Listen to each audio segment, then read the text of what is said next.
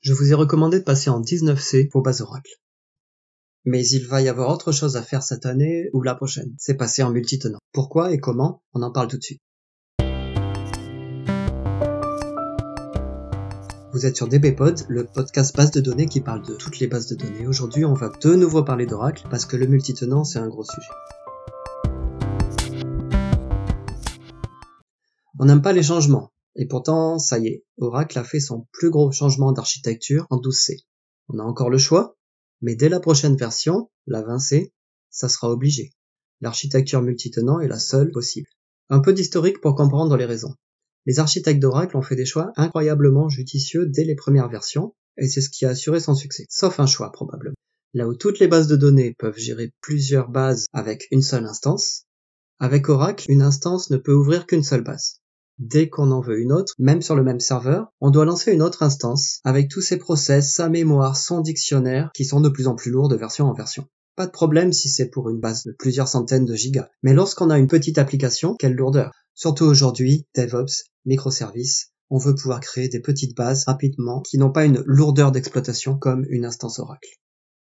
Vous avez sûrement déjà vu ça, un développeur habitué à MySQL qui vient vous demander une nouvelle base de données en s'imaginant repartir directement avec un hostname et un port TCP/IP pour s'y connecter. Mais avec Oracle, c'est pas pareil. Il va falloir provisionner un serveur, storage, mise en place du monitoring, des backups, peut-être le mettre dans une configuration DataGuard.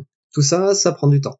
Rien d'agile. L'idée d'Oracle, c'est que les petites applis peuvent se partager une base. Isolation logique avec des schémas, isolation physique avec des tablespace, isolation des ressources avec des services.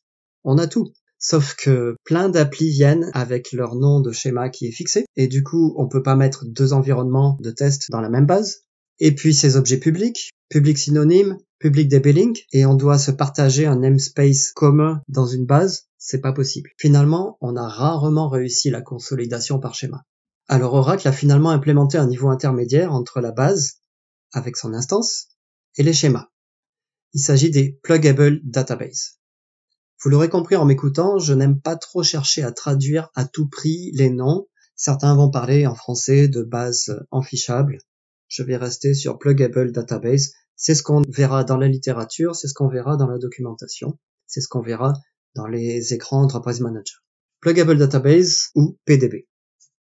Et l'instance, elle, elle ouvre une Container Database ou CDB. Ce changement fait peur, mais finalement, toutes les briques étaient là. Une PDB, c'est simplement un ensemble de schémas d'objets publics, de tablespace et de services. La grosse différence, c'est le dictionnaire de données, le catalogue. Il est énorme sur Oracle. Si vous regardez la taille du tablespace system et Sysox, par exemple, dès que vous venez de créer une base, tout ce qu'il y a dedans, c'est énorme. Parce qu'en fait, la moitié du logiciel est implémenté en PLSQL, stocké dans le dictionnaire. Alors Oracle a choisi de mutualiser la partie système du catalogue dans la CDB.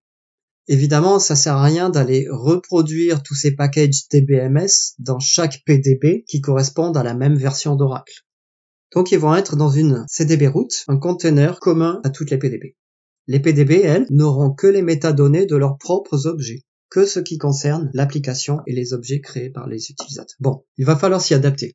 Peut-être revoir les scripts de monitoring qui contrôlent l'instance, et qui, eux, vont se connecter à la CDB, et d'autres scripts qui contrôlent les utilisateurs, les objets invalides, les tables. Et ça, ça va se connecter à chaque PDB. D'un côté, il n'y a pas le choix. Oracle ne peut pas maintenir son code pour deux architectures, et en avoir plus qu'un, c'est un gage de stabilité. Et c'est le choix qui a été fait pour la 20C. L'idéal, c'est de passer en multitenant en 19C pour deux raisons. La première raison, c'est que la 19C, c'est une long-term release qui est très stable. On en a parlé au premier épisode. L'objectif de la 19C, c'est vraiment la stabilité. Ça serait dommage de passer en multitenant en 18C pour rencontrer des bugs qui ont été corrigés par la suite. La deuxième raison pour passer en multitenant en 19C, c'est que Oracle a relâché un peu les contraintes de licensing. Avant, sans options supplémentaires, on ne pouvait avoir qu'une PDB par CDB. Maintenant, on peut en avoir trois sans acheter l'option multitenant. Alors, c'est pas suffisant si on veut faire du database as a service, provisionner des bases de données pour chaque développeur, par exemple.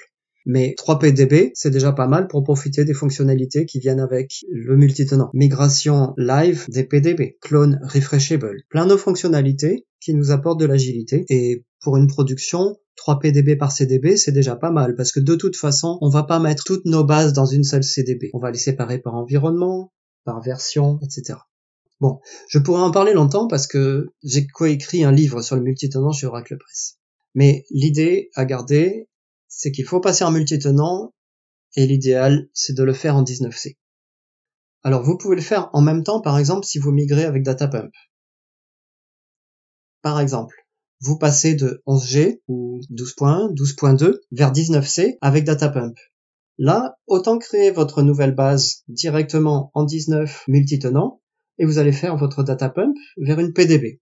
Ça va pas changer grand chose par rapport à ce que vous connaissez habituellement. Si, parce que vous n'avez pas le downtime nécessaire et beaucoup de volume, vous ne faites pas votre migration avec Datapump, vous faites un upgrade traditionnel, il y a aussi moyen de passer en multitenant. Donc votre base non CDB que vous avez par exemple déjà upgradé en 19C, plus tard, vous décidez de la passer en multitenant, il va falloir l'arrêter, faire l'équivalent d'un unplug, ça va générer un fichier XML qui l'a décrit, et vous créez une nouvelle CDB, et vous attachez cette base comme une PDB dans votre nouvelle CDB.